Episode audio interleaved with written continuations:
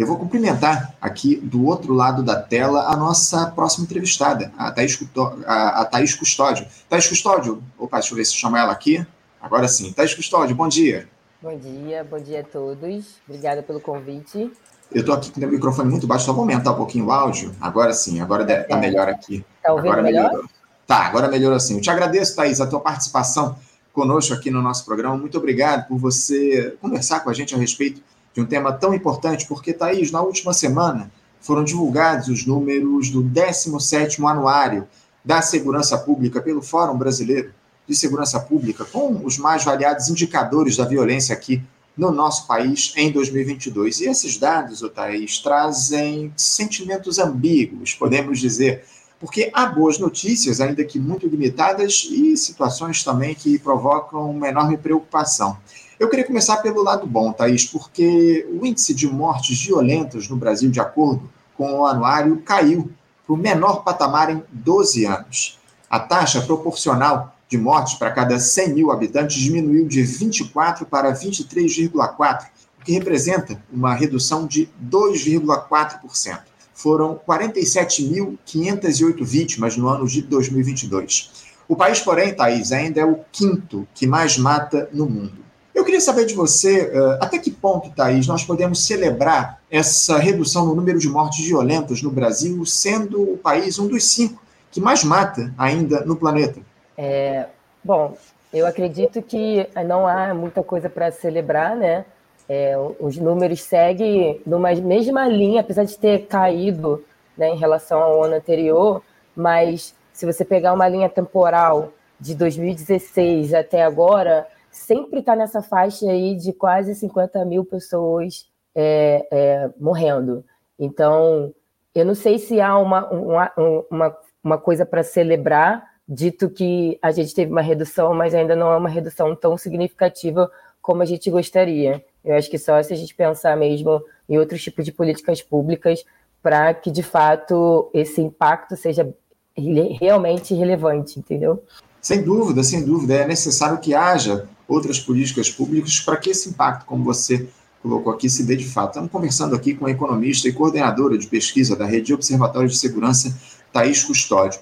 Agora, o, o Thaís, o, o que não muda nesses números, lamentavelmente, são as vítimas preferenciais desse tipo de violência. Dos pouco mais de 47.500 mortos por, essa, por esse cenário, por esse, por esse anuário, pelos números do anuário que a gente obteve no, na última semana, 76,9% são pessoas negras. Mesmo com todo o avanço que a gente teve aí ao longo dos últimos anos, Otaís, na defesa do povo preto, por que a carne mais barata do mercado continua sendo a carne negra, Thaís? Porque o país ainda é racista, é estrutural.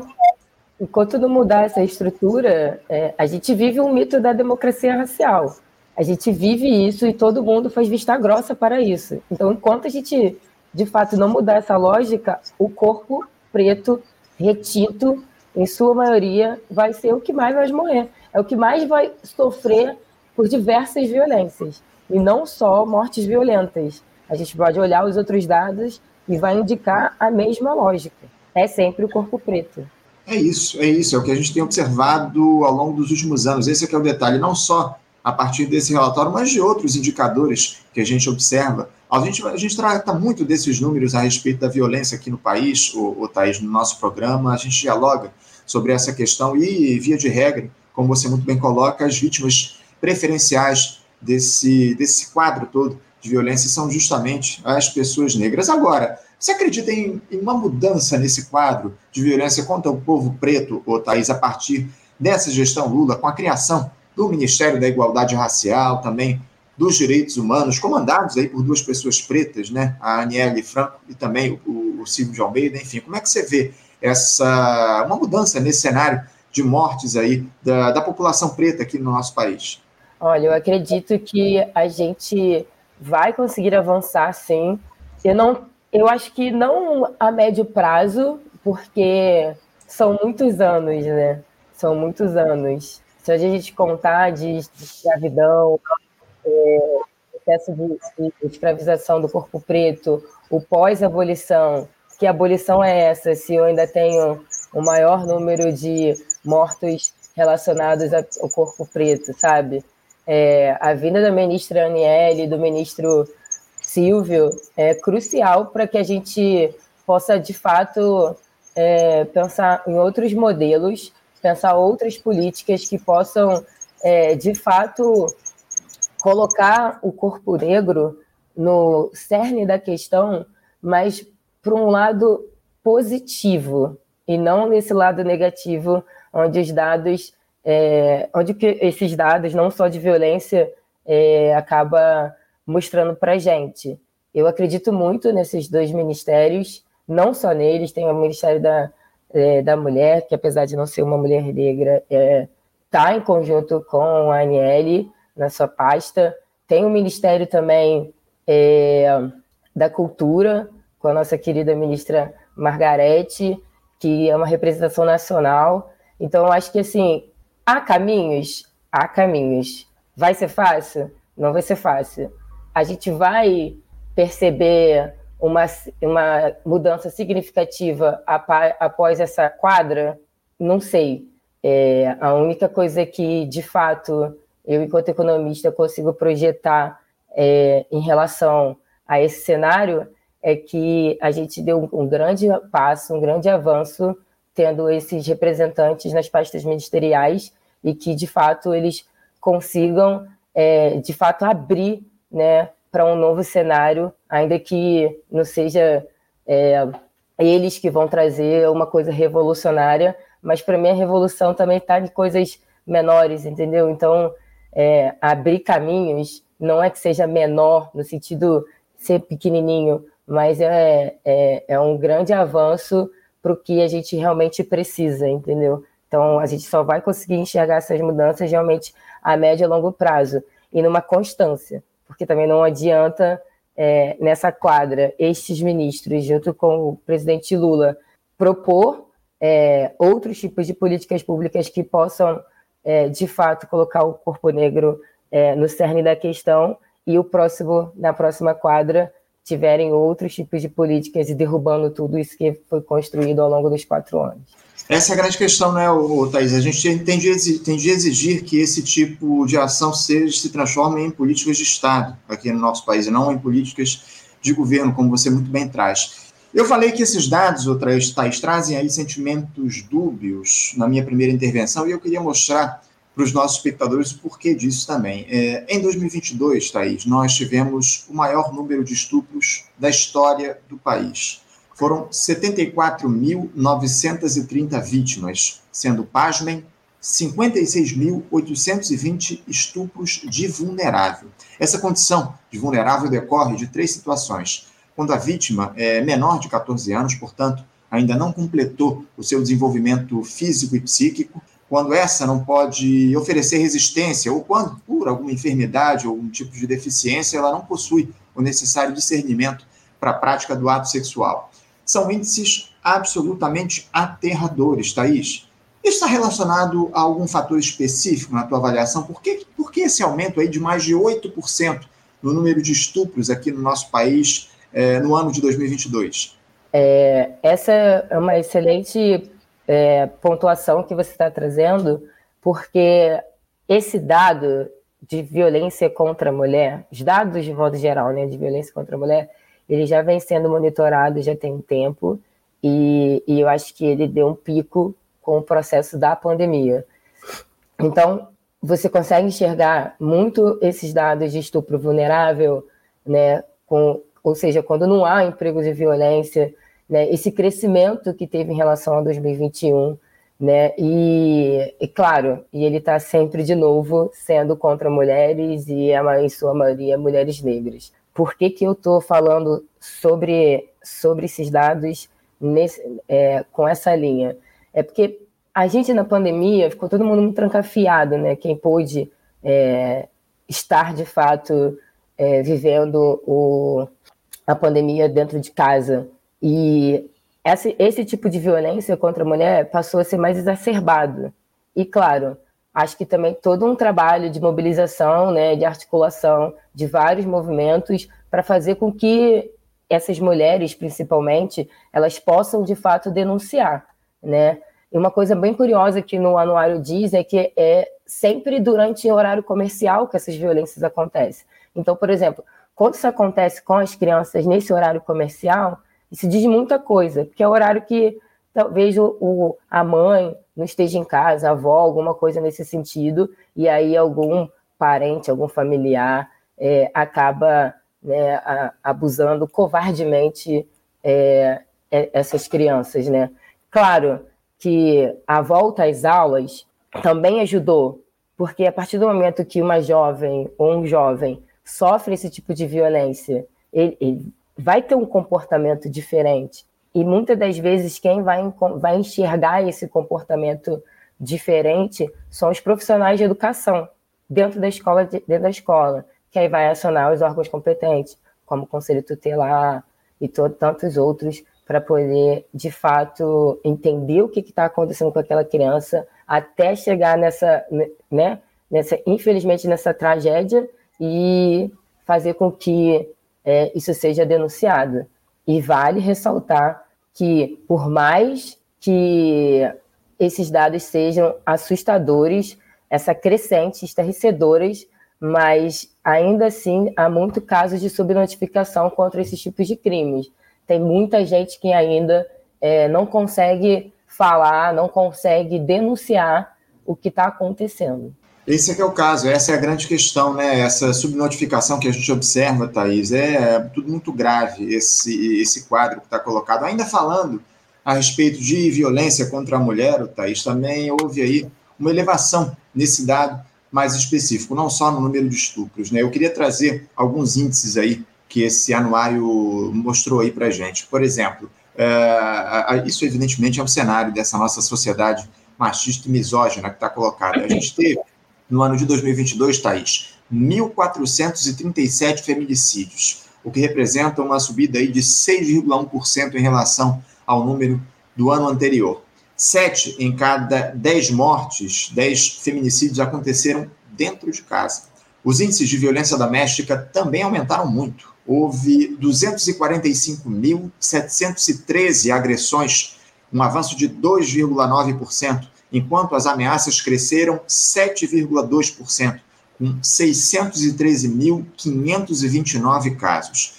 Os chamados a 190, que é o número da polícia, também tiveram uma alta, desta vez de 8,7%, totalizando 899.485 telefonemas. No caso da violência psicológica, Thaís, foram 24.382 ocorrências, Agora, eu te confesso que o que mais me chamou a atenção é esse aumento na concessão de medidas protetivas, de 13,7%, com 445.456 situações. As mulheres estão cada vez mais no alvo dessa violência no Brasil, Thaís. Dá para dizer que essa cultura misógina que segue se reproduzindo por aqui é efeito do ultraconservadorismo alimentado pela extrema-direita, o, o Thaís? Por que, que o brasileiro violenta tanto as mulheres? É, bom, bom, Anderson, eu acho que com certeza tem esse fator né, de uma ultradireita tá influenciando em alguma medida, né, que sempre fiz questão de mostrar que as mulheres estão a, abaixo sempre, sempre abaixo então, quando a gente fala abaixo, eu estou dizendo no lugar da abaixo, abaixo da pirâmide social. Sempre é o homem branco, o homem, o, o homem branco, e na, na, no topo da pirâmide, mulheres brancas, homens negros e mulheres negras. É, isso acentuou com esse processo né, de uma ultradireita surgir, na polarização né, das discussões, né, Hoje em dia todo mundo tem um posicionamento ou um não posicionamento, que também não deixa de ser um posicionamento, e é óbvio que isso respinga é, no corpo feminino. Mas eu não acho que a gente pode simplesmente reduzir é, esse aumento de violência né, com, com as mulheres é, a partir só dessa lógica de uma política institucional que estava presente no país, sabe? Eu acho que é para além disso. E, de novo, eu, re, eu retorno à fala anterior. É, as mulheres estão conseguindo, em alguma medida, falar mais sobre isso. O movimento de você, é, de fato, potencializar aquela mulher que passou uma vida inteira sofrendo qualquer tipo de violência e nunca conseguiu falar, e agora ela consegue. Às vezes, às vezes são casos de a pessoa estar tá 40 anos casada com aquele mesmo cara e sofrendo violência desde antes de estar casada, porque para ela isso era normal. A, a, a, gente normalizou isso. E aí, a partir do momento que movimentos feministas, movimentos feministas de feminismo negro e tantos outros passam a, a, a, de fato, olha, você não precisa passar por isso. Você pode e deve denunciar. Aí o cenário muda. Eu acho que é por isso que a gente está conseguindo enxergar mais esses dados, entendeu? Porque isso não é novidade. Todo mundo sabe, todo mundo conhece alguém, e assim, infelizmente, que sofreu algum tipo de violência. Todo mundo. Então, é, é o ato de coragem de poder denunciar, eu acho que está muito mais atrelado do que resquício de uma política institucional ultraconservadora, entendeu? Então, é, na tua avaliação, esses movimentos é, de defesa das mulheres que a gente tem, tem levado, que a gente tem observado nos últimos tempos, tem levado a que sejam feitas mais denúncias a partir dessa lógica de violência que está colocada. Ou seja, é evidente que esse é um cenário que já existe há muitos anos aqui, há muitas décadas no nosso país, esses números da violência contra as mulheres estavam, de alguma forma, interditados a partir da, da, da falta de, de denúncias né, que a gente observava por conta de todo o temor que existia em relação a essa lógica machista, patriarcal aqui no nosso país. Então, você, você considera que essa, uh, digamos assim, coragem que as mulheres passaram a ter a partir da, da ocorrência desses movimentos feministas é que fizeram com que a gente tivesse uma ideia mais clara do cenário de violência que está colocado. Não é isso, Thais? é uma das possibilidades, uhum. tá? Não só no processo de denúncia, mas quando a mulher passa a ser mais independente financeiramente falando, né, ela também é colocada em outro lugar. E, e inclusive no lugar de ser de, do o homem achar que pode violentar ela pelo simples fato de não aceitar que ela tem a sua independência financeira. Ou pior, que a partir dessa independência financeira, ela, ela tem um poder aquisitivo maior do que aquele homem. Ora, mas eu sou o provedor. Como assim?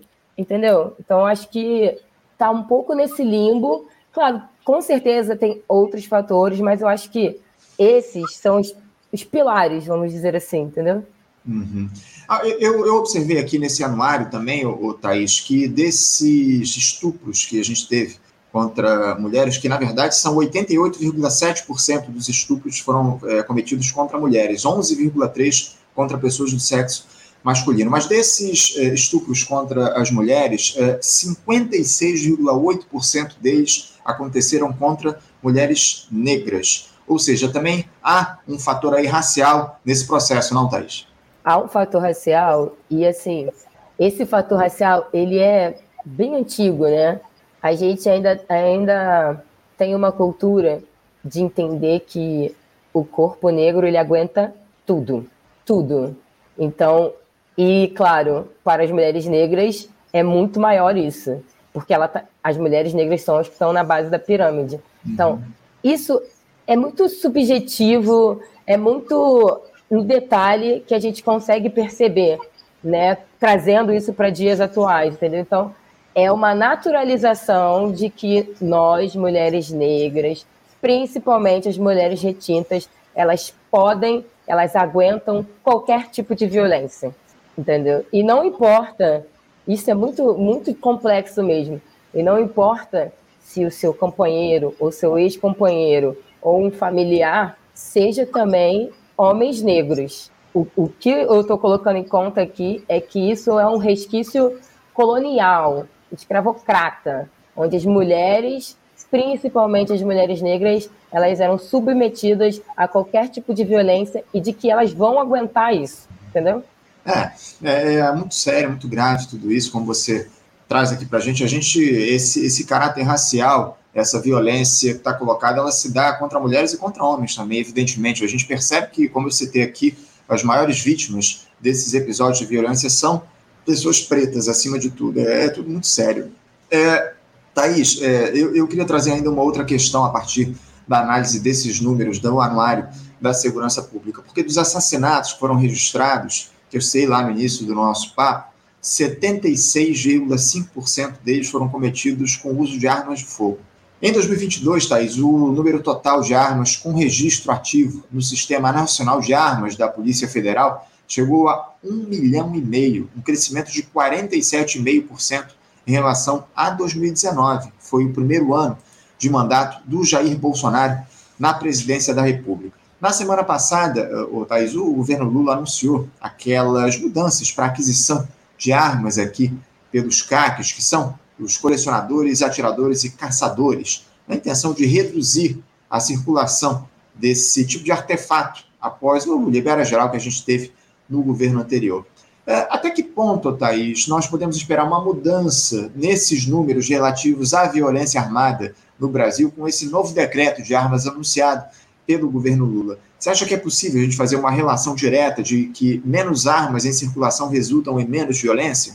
Com certeza, com certeza. É, eu acho que tem muita coisa para ser feita, sabe? Eu acho que essa quadra e o presidente Lula ele tem um desafio muito grande de alinhar muitas pastas. Não é, não é só um problema no Ministério da Justiça e Segurança Pública, não é só um problema no Ministério da Educação, não é só um, um no Ministério da Agricultura.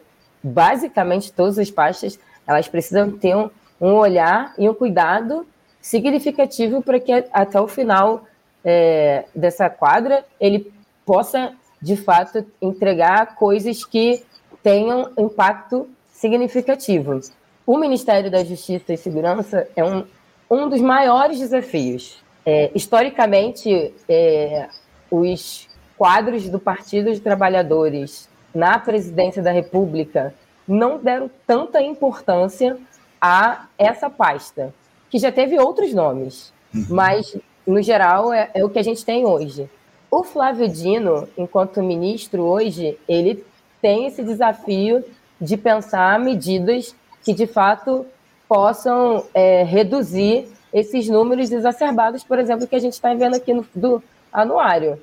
Os números do anuário são reflexos de, é, assim, eu acho que é importante falar isso, porque esses números eles são reflexos de um, uma coleta de dados a partir, né, de dados oficiais das secretarias, das polícias, civis e federais e outros órgãos de segurança que têm uma competência similar. Então, quando você lança, e isso é muito curioso, inclusive, porque os dados do anuário ele foi, eles foram levantados, eles foram, eles foram apresentados na quinta-feira e na sexta já tinha é, esse decreto, né, que o, o, Ministério da Justiça e Segurança Pública é, lançou. Eu, eu sou uma pessoa otimista, e eu acho que, inclusive, para poder ser uma pesquisadora na área da segurança pública, se eu não tiver um mínimo de otimismo, é, eu, não vou, eu não vou a lugar nenhum. Eu acredito que as medidas sobre as armas, elas de fato podem ter um impacto significativo, mas porque a gente entende que menos circulação de armas e munições, é, a gente vai ter menos letalidade, né, é, por arma de fogo, mas a gente não pode esquecer as outras variáveis. E aí, mais uma vez, eu vou trazer o debate do racismo. A gente tem uma estrutura ainda de um país extremamente racista e não vai ser é, e, não, e não vai ser a redução de armas sem a gente trabalhar interseccionado com outras áreas que vai de fato diminuir essa letalidade, entendeu?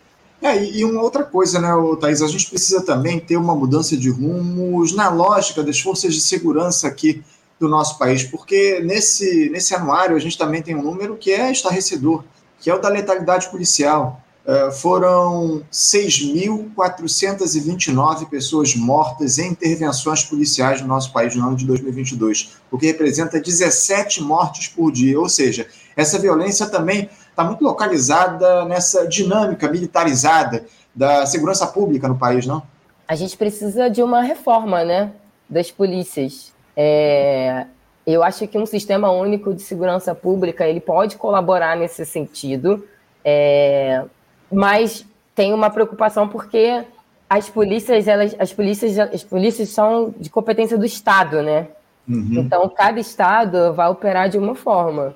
E a gente consegue ver isso em números, inclusive no anuário. de como, de como que é o comportamento de cada polícia em relação à população. A letalidade dos policiais, isso é só uma consequência da, da violência que a gente vive. É, é, é policial, isso é estarrecedor, assim, de... E, e eu estou falando assim, rindo que eu fico nervosa só de pensar isso. É policial matando outro policial. É, é, a saúde mental desses policiais, ninguém está nem preocupado. A gente não sabe, a gente não tem noção também do que, que é estar do outro lado. E isso não significa que eu estou passando a pano nas violências que esses operadores, agentes de segurança pública, que têm o dever de, de fato, assegurar a nossa segurança, e eles não fazem isso, em sua maioria. Então, acho que a gente tem que entender como que a gente consegue fazer uma reforma dentro das próprias polícias. E eu estou falando reforma de, em vários sentidos. Eu não estou falando, ah, tem que acabar com as armas dos policiais. Não é sobre isso. Uhum. Não é sobre isso, mas a academia de polícia ela foi pensada em 1808. Sim. Ela segue, o brasão da polícia militar segue com o brasão de lá atrás, quando a família real chegou aqui. Então, assim, o que, que a gente mudou de lá para cá? O que, que a gente. A gente é como se a gente tivesse a cada momento retrocedendo. E já chegou ao ponto da gente ter um número elevado, inclusive, desses agentes também estarem sendo mortos. Sim. Alguma coisa tem que ser feita, entendeu? Retro, retrocesso civilizacional, essa é a grande questão. A gente costuma dizer aqui no programa, especialmente, que a polícia do Rio de Janeiro, mais especificamente, é a que mais mata e é a que mais morre no país. Esse é, é todo esse quadro é muito grave a partir desses dados. A gente tinha uma série de números aqui para analisar, o Thaís, mas eu estou, infelizmente, com o meu tempo restrito aqui. A gente vai ter que conversar a respeito disso numa outra oportunidade. Então, eu quero agradecer muito a tua presença aqui conosco, Thaís. Muito obrigado por nos ajudar a entender um pouco desse quadro da violência a partir dos números divulgados aí pelo 17º Anuário da Segurança Pública aqui no nosso país, referente ao, ao ano de 2022. Thaís, muito obrigado mais uma vez pela tua participação. Te desejo um ótimo dia de trabalho e deixo um abraço.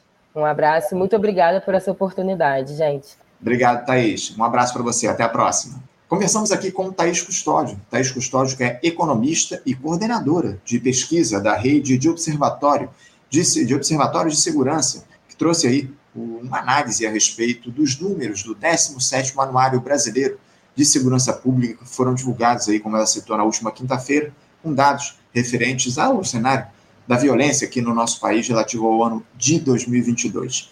Bom, gente, eu, eu já tenho aqui o nosso próximo entrevistado para conversar com a gente eu vou chamá-lo. Você, ouvinte do Faixa Livre, pode ajudar a mantê-lo no ar. Faça sua contribuição diretamente na conta do Banco Itaú, agência 6157, conta corrente 99360, dígito 8.